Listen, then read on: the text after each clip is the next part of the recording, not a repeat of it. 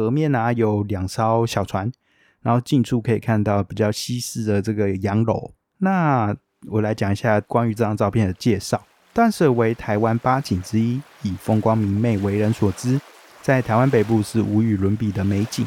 城镇背以大屯山系的山丘，秀丽的观音山屹立在海面，扼守着淡水湾的出海口。东北方的大屯山如在梦里般沉睡着，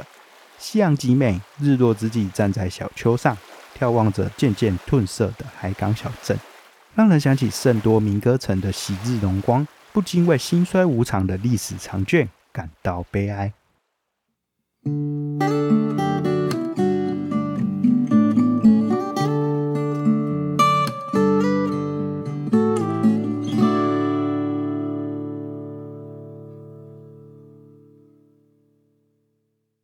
地方故事、人物故事，还有那些你我身边的大小事，让我们一起听故事。欢迎收听叙事圈，我是阿燕。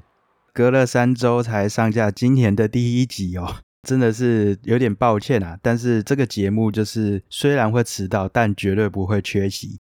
今年二零二四年的第一集就在快要月底的时候上架了，后续啊也会陆陆续续。尽量以每周一更的频率啦，然后来跟大家分享各地不同的故事，还有各种不同的人物的故事。之后呢，除了大家熟悉的这些我自己的一些分享之外呢，也会有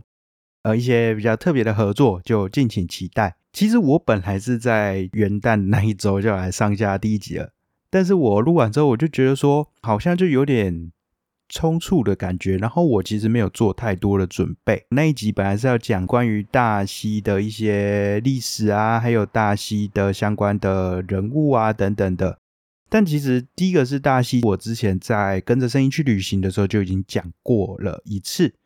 那另外就是说。我觉得我蛮仓促的去整理啊，其实大概就是一小时、两小时的时间就把那些资料全部复制贴上，拼拼凑凑，然后就用出来了。虽然讲是讲得出东西，但是就觉得也没有讲得很顺，然后有时候内容也蛮空洞的，所以我就想说，还是认真做一下不同的主题，稍微花点时间先来做基础资料的收集啊，然后整理。所以这次的主题就换了一个。然后不是讲大戏，那等一下就会来跟大家分享。这边还是要呼吁一下，投票结束之后才是真正民主的开始。不管你支持的人选有没有上啦，希望大家都能够持续的去监督政府的作为。呃，怎么做呢？其实最简单的就是你可以收看一些比较有公信力，然后比较相对来说比较客观中立的媒体，好比说报道者啊，好比说公视啊。然后去了解未来的这些新政府的相关人士的一些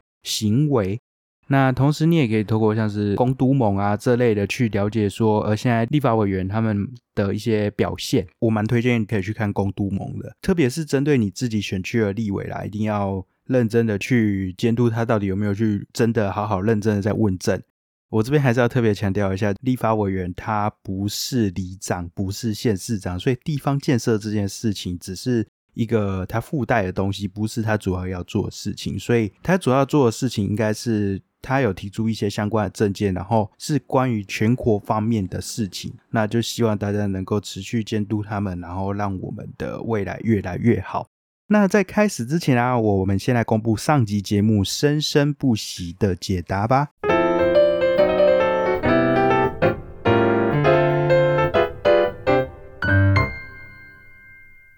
好，再让大家听一下这个声音。九、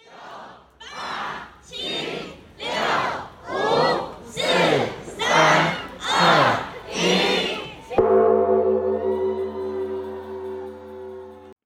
这个声音是 A 桃园神社日式跨年的钟声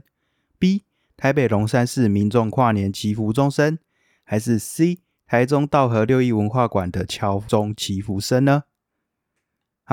答案应该蛮简单的啦，答案就是 A。相信桃园神社有很常听叙事圈的朋友都知道，是一个台湾保存最完整的日本时代神社。那最近就是做一个重新的营造，变得非常有日式氛围。从二零二二年。的这个跨年开始啊，就已经树立起全台独一无二的日式跨年传统，会去敲响这个一百零八下除夜之钟，然后为整个新年带来美好的祝福。所谓除夜之钟啊，就是在呃日本的这个所谓的大会日，就是一年最后一天的夜晚去鸣集这个寺庙里面钟的一个活动。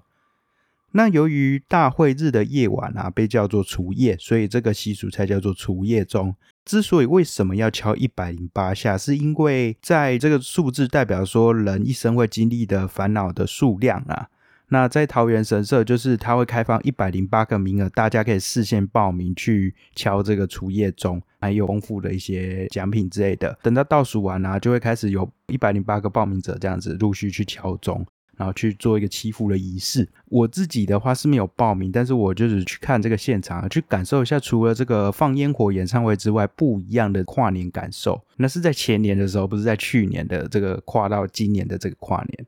就总之，如果今年这一年的结束之后要来跨年的话，大家也可以考虑一下桃园神社的跨年哦。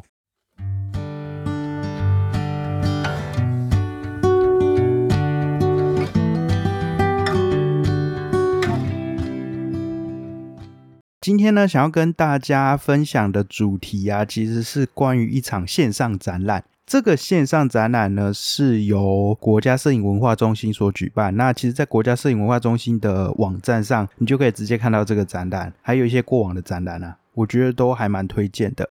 那这个展览的名称叫做《台湾写真通信中的岛屿风景》。国家摄影文化中心呢，它在台北车站对侧有一个台北馆。这个其实是我非常常造访的艺文展馆，主要都是以这个摄影为主题，会免费的展出各类型的摄影作品，会带给参观者不少的惊喜与启发啦。实体的展示之外，其实像这样的线上展览也是能够有很多不一样的惊喜的。而且我觉得，不知道为什么，我觉得它的线上展又。更贴近生活，更贴近历史一点嘛？对，因为有时候它的这个实体的展览的话，比较可能是以一些特定的一些摄影家为主，相对来说，你可能要对摄影更熟悉一点点。我之所以会知道这场展览，是因为就是我有订阅这个国家摄影文化中心的电子报，然后就意外发现的这样的一个展览。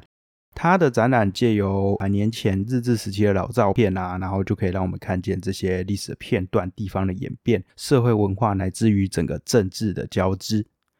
那接下来我就想要跟大家分享关于这场展览的五个主题，各一张我觉得很有感的照片，然后让我们可以去发掘说台湾的独特以及曾经的光影。关于这个照片的部分啊，还有就是我自己的一些心得啦，其实我写在叙事圈的网站上。那你要直接到这个展览的网站去对照也是 OK 的。那我们先回头来讲这个《台湾写真通信》这本书好了。这本书它的出版者跟年代都是不明的，但是它收录了全台各地一百二十张日治时期的照片，那每张都有图说，所以不是单纯就是一个照片集，它有着丰富的历史意义，而且也可以让人知道说当时日本人视角是怎么样去看待台湾这些风光的。然后去认知到什么是如何观看这件事情，就是我们自己看自己会有一些固定印象、固定的一些形式、固定的认知在，但。如果是由他者的角度来看的话，又会很不一样。所以其实我自己蛮喜欢看那种外国人看台湾的一些 YouTube 的影片啊等等的。虽然可能有人会觉得说他们是不是都只是在讲说哦台湾好棒棒之类的，也不一定啊。这些 YouTube 的影片当然有时候会讲到一些关于台湾不好的地方啊，不管好或不好啦，我觉得可以从这些他者的角度去认识台湾，我觉得也是蛮有趣的一件事情。好，回过头来讲这本写真书哈，这本写真书它想要呈现的就是统治者想要呈现这个他们开发台湾的成功啦，鼓励当时的所谓日本内地的这个殖民母国的人民前往台湾观光，去一睹他们殖民的成就。整个写真书中其实有不少所谓的景点，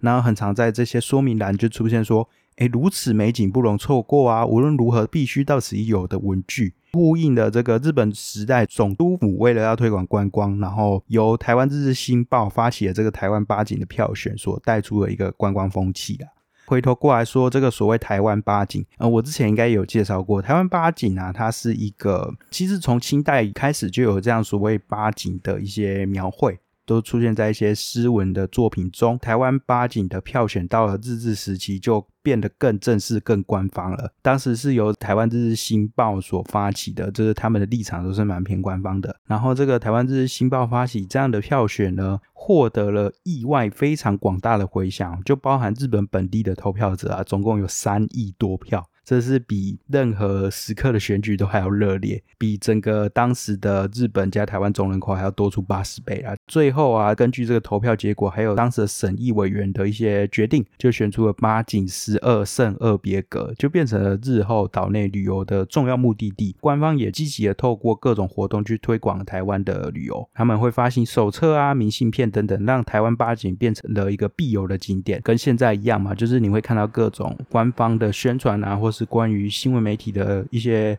介绍，去跟你说，哎，哪里是必去，哪里一定要去吃，哪里一定要去打卡，等等，就有点类似，把这些地方从单纯的地点变成一个景点，变成一个风景，去形塑出一种呃台湾在日治时期前未曾有过的休闲旅游的一种生活模式。那一而再，再而三的把岛屿的山水跟人文赋予了所谓的意义。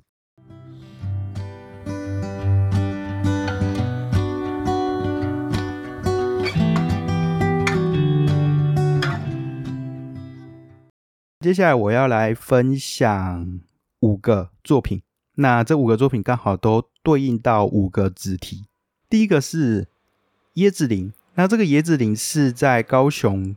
的椰子林，在这张照片中啊，可以对照我的网站，或是对照线上展览的网站，其实都看得到。这椰子林在照片中就是真的一个蛮茂密的椰子林，没什么好说的，是一张黑白照片，然后里面有很茂密的椰子树。那根据这本书的介绍，就说。从前，椰子广分于热带地区。椰子在台湾最古老的品种，已在红头屿高雄州潮州郡辖下，由荷兰人传入并开始栽种。树干单一直立，有环纹，高十五至二十五米，直径可达五十厘米。树叶是羽状复叶，长五至七米，花为叶生单性花，肉穗状花序。若将花穗切开，会流出甜汁，也可以酿酒或制糖。果实如人头大小，呈绿褐色或带些黄色。果皮内有一种叫做椰奶的汁液与奶油色的胚乳，汁液呈乳白色，甜如糖水。对，这是它关于这个椰子树的介绍。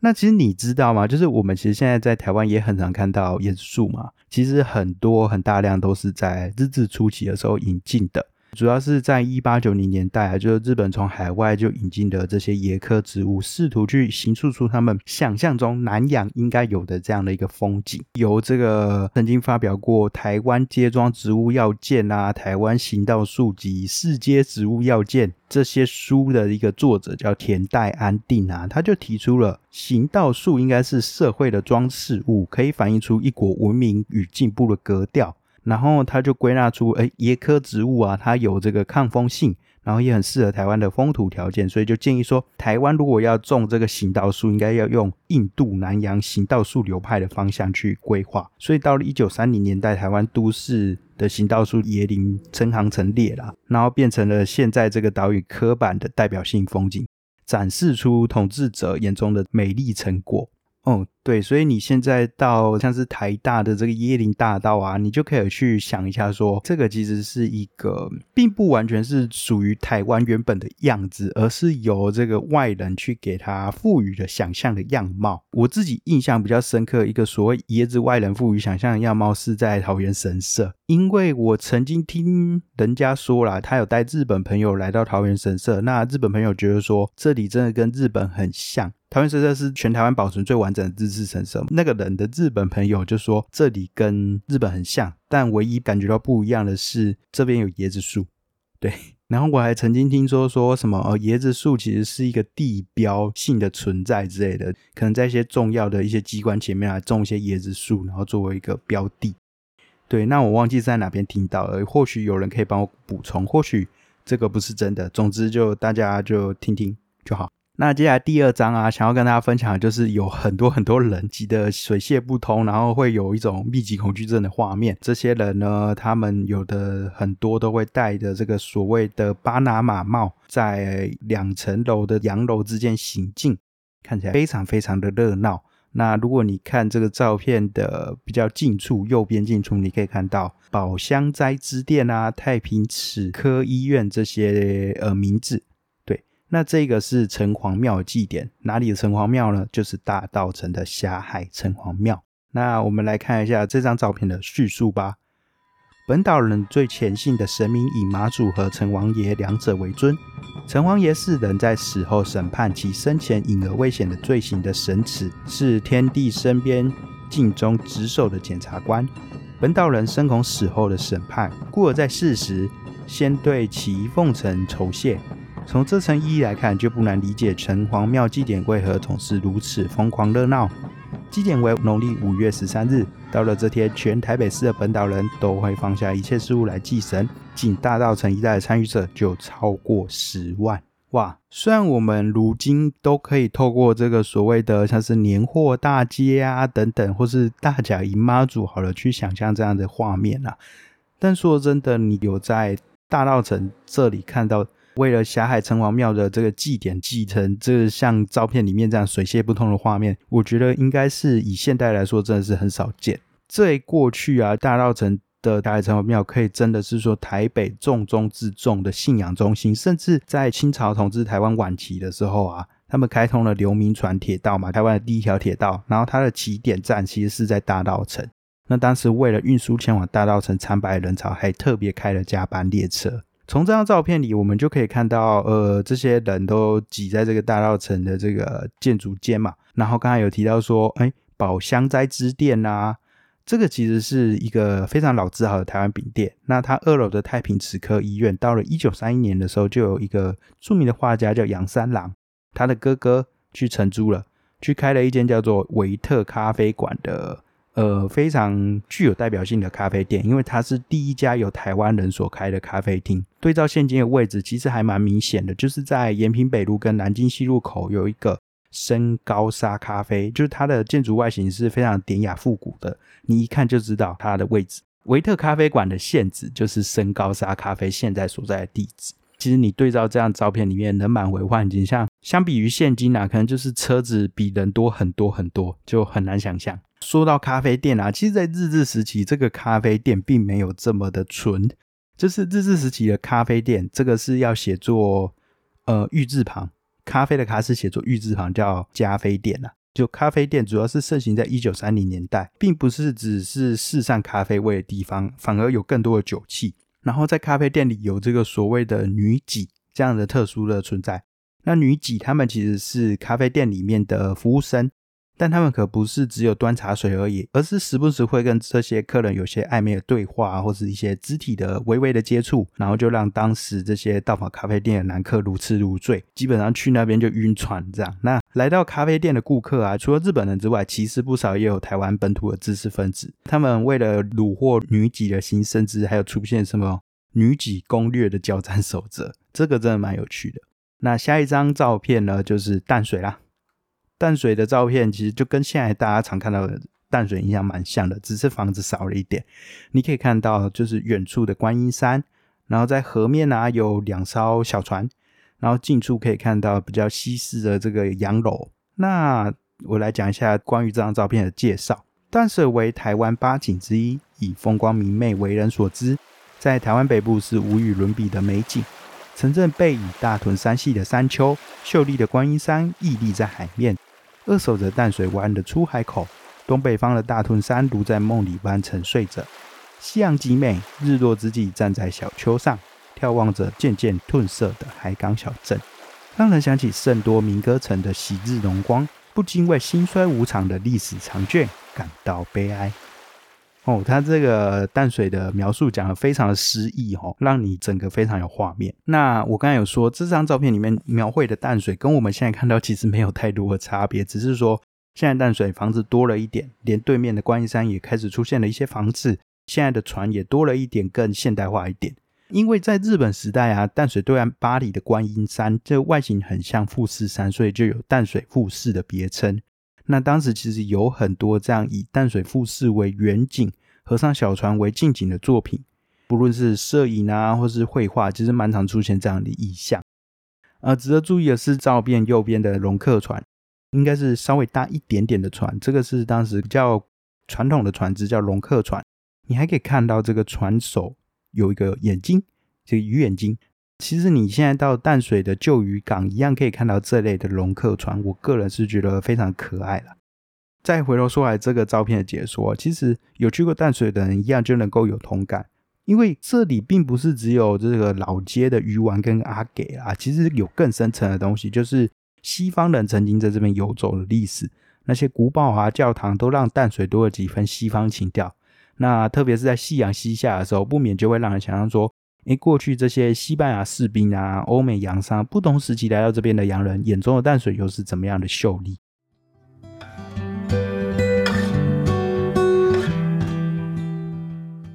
下一张是台南的银座通，看一下这个台南银座通的照片啊，你可以看到呃一个一二三四五大概五层楼的一个建筑，非常有规律的这样延伸一整排，然后在马路上啊也可以看到一台古典的汽车，在照片左手边还有这个人力车的这个车子，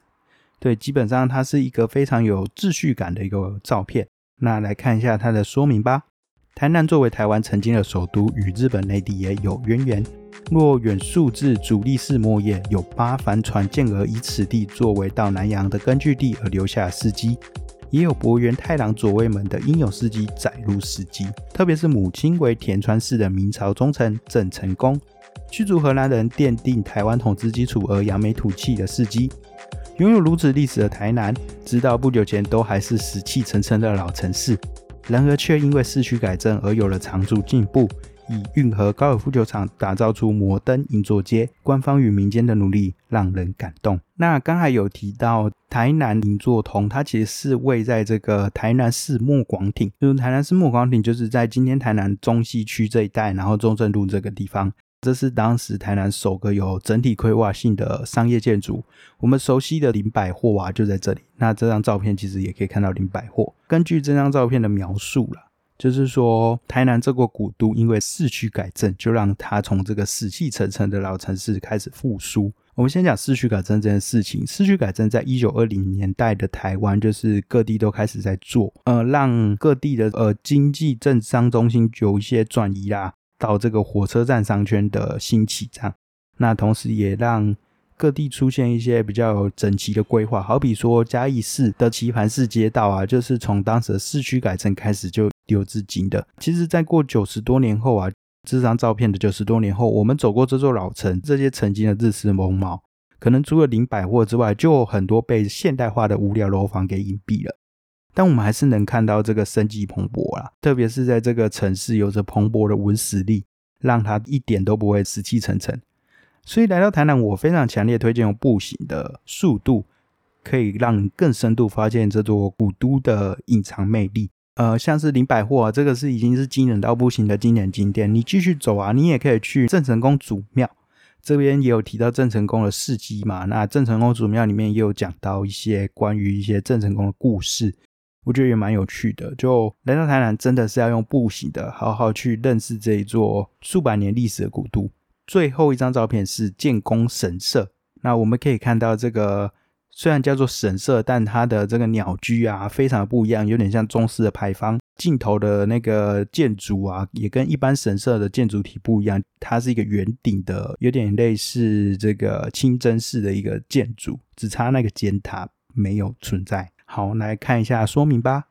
位于植物园一隅，本神社祭祀领台以来对统治有功者，于昭和三年七月十四日举行正坐祭。昭和五年四月上旬竣工，以独特的建筑形制被认为是台北名胜之一。建筑设计由建筑界众所周知的井手勋技师担任，此巧妙融合了日式、中式、西式的罕见建筑风格，与植物园的景致相辅相成，极为美观。近来因应民众的需求，可在神社举行婚礼，立祭日为二月十七日。说这个建功神社，它应该是整个放眼全球格局最神奇的神社了，因为这样的神社的样式在日本本岛也没有看过。首先来讲，建功神社是祭祀谁？好了，它是祭祀明治二十八年以来在台湾战死啊、准战死啊、殉职、准殉职、殉难者的这种神社啦。那他祭祀的不一定是日本人，台湾的原住民有没有官职，其实都可以入祀。他的这个角色有点类似靖国神社吗？或者以台湾的角度，我们就有点说它比较像是忠烈祠的这种感觉，只是对所有人都接纳的，对，有点像什么万善祠混合中列词等等。它的设计者这个金手勋啊，他就打破过往神社的设计样态，用钢筋混凝土去制造神社，然后还混入台湾啊、西洋的风格。好比说鸟居就有传统牌楼般的这个艳丽嘛，那入门后桥上啊有台湾庙宇很常见到的石鼓元素作为一个护栏构成的元素。那在神社拜殿前还有一座神池，这个神池就有点许愿池的概念。神社尽头是一个西洋风的守水社。那所谓拜殿本体啊，就是刚才有提到的有这个圆顶的，它是模仿融合。呃，拜占庭啊，文艺复兴的建筑风格。总之，这个神社设计好之后，引起不少讨论与争议。其实，如今啊，这座神社的大体格局还是没有变，只是多了一点加盖。就拿这个神社的拜殿来说，它就被用作国立中央图书馆的总管阅览室。那他在一九五五年的时候，去设计出一种北方宫殿式的外貌，去包覆在原本的基础上。如果走到里头，你就会看到它圆顶上面有一个国民党党徽，就是当时的各种意识形态就把它加在上面了。此外，在一九五四年的时候，建功神社去结合周边的一些原有建设跟土地啊，去打造出现在称为南海学园的一个文教设施群。那其实我觉得南海学园的文教设施群，他们的建筑外形都很有特色，也很美丽。不过很可惜的是，建筑内部大多没有什么精彩的东西啦，都只是一些小小的展览而已。原本这边有历史博物馆，那直到不知道是十几年前吗，还是多久以前，就他要做一个很长期的整修，那要再过可能一两年还是多久才会重新开幕。那我真的蛮期待未来历史博物馆重新开幕之后，能够为这个地方带来不一样的风貌，就可以结合这个南海学园的这些文教设施啊、植物园啊、中正纪念堂等等，做一个台北城南的一些特色、呃深度的历史文化之旅。那简单的分享就讲到这边啦，就总共五张照片，然后分别介绍一下这些照片的样子，它背后的历史的故事。还有它的意义等等的，那就是真的很希望大家有时间的话，都可以上去看这个线上展览，也可以到这些展览照片有提到地点的话，也可以拿出这些旧照片去对照一下现今跟过去的羊毛的一些对比，我觉得应该也蛮好玩的。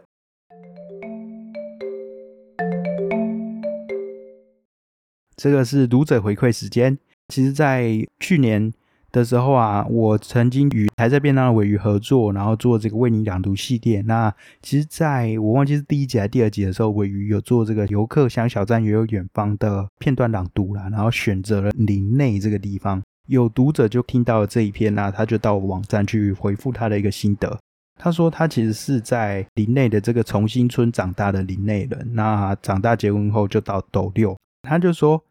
听到这集的时候，尤其是讲到这个林内的穷角角这个地方的时候，他就有一种自己终于被了解的悸动，然后还重复听了好几次，所以就非常感谢我们制作，觉得很开心。我真的非常感谢他的回馈，那这是真很希望我在特别是为什么会挑这个所谓的地方不同地方的故事啊，不同地方的记载去讲，就是因为希望大家都能够。呃，透过这样的记录去更认识自己的家乡，然后在听到我的分享，刚好又是你的家乡的时候，也能够有同样的激动，然后跟我分享更多关于你家乡的故事。真的很感谢这一位听众。听完今天分享，你还喜欢吗？如果有任何想法或建议啊，都可以透过下方资讯栏的社区连接与问卷告诉我。如果真的觉得这节目很棒的话，欢迎加入路边说故事在群组一起来交流，也可以到下方链接赞助平台给我一点小小支持，每月定期赞助还能获得超值回馈礼。那么今天分享就到这边，我们下次见。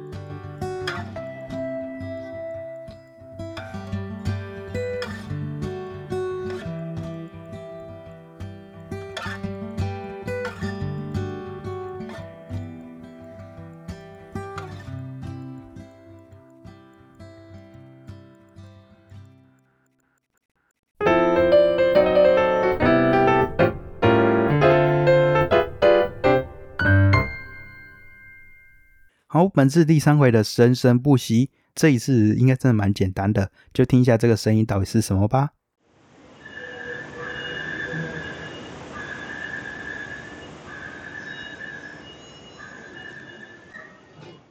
这个声音是 A 桃园捷运关门提示声，B 台北捷运关门提示声，C 台北捷运到站提示声。好，到底是哪一个呢？我觉得应该蛮简单的吧。大家可以再听一次，然后想想到底是什么声音。那答案就会公布在下一次的单集。